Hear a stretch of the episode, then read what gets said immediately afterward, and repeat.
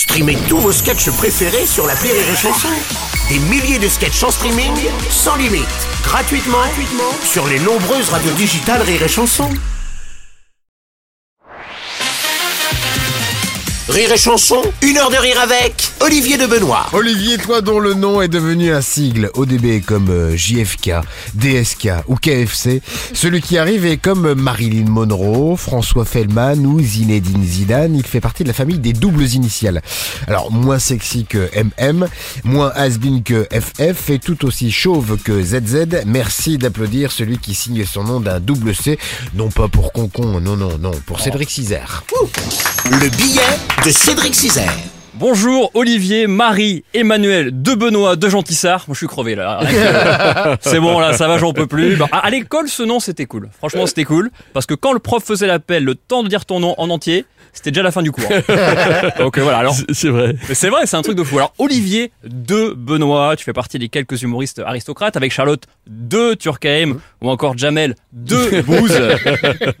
tu es natif de Reims. Exactement. C'est c'est fou et je savais pas, c'est un point commun que tu as avec Lionel Messi. Ouais, Ah. parce que toi t'es de Reims et Messi il est rincé. Tu vois, euh, on embrasse tous les fans de foot. D'ailleurs avec Messi vous avez tous les deux 47 ans.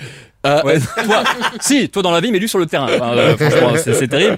Alors, tu étais le meilleur de ta classe en musique. Voilà, tu, tu maîtrisais parfaitement le pipeau. Et le soir, tu t'amusais à porter les robes de ta mère. Tu t'es dit, tiens, je vais faire avocat. Je- J'aimerais bien.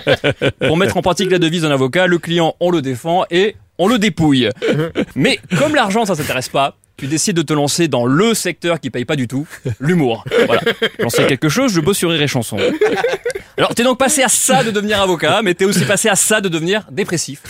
Ouais. Le 6 septembre 2010. Vous savez pourquoi? Alors C'est le jour de la première émission de télé d'Olivier de Benoît, le 6 septembre 2010. C'était une émission de cuisine. On demande quand en rire de Laurent Ruquier.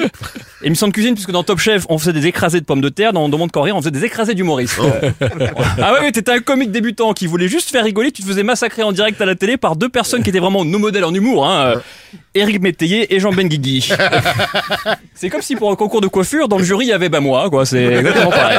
C'est la même chose. Hein. Les comiques, ils venaient pour espérer faire un jour six mois complets à l'Olympia. Finalement, ils partaient faire six mois complets en maison de repos pour dépression. Voilà, c'est le partenaire de l'émission, c'était Xanax. Alors toi, t'as survécu au Covid, t'as survécu à la canicule et donc t'as survécu à On demande qu'à en rire. Bravo. Euh, Olivier de Benoît, le sketch que t'aimes le plus au monde? À votre avis, c'est lequel? Le sketch que Olivier de Benoît aime le plus au monde? Euh, sur, sur On demande qu'à en rire ou pas? Le train pour peau. Le Euh, ah train pour ah oui, c'est vrai, t'as Chevalier raison. Las Palais. Oui, C'est ton bien- sketch oui, culte. C'est vrai Ouais, ouais, bien sûr. Oui, Chevalier bien, Las Palais, qui, a bah, quatre- bravo. qui ont 83 ans, il passe encore en nouvelle star du rire sur Rire et Chanson, comme Denis Maréchal. Nouveau talent, nouveau talent du Nouveau rire talent peut-être. de- Nouveau talent du rire avec Denis Maréchal. Alors, tu es fan de tennis, on en a parlé il y a quelques instants. D'ailleurs, ton précédent spectacle s'appelait 040. Exactement. Et je savais pas que c'était un, un titre en hommage à la carrière de Richard Gasquet. Zéro victoire, 40 défaites. Bravo.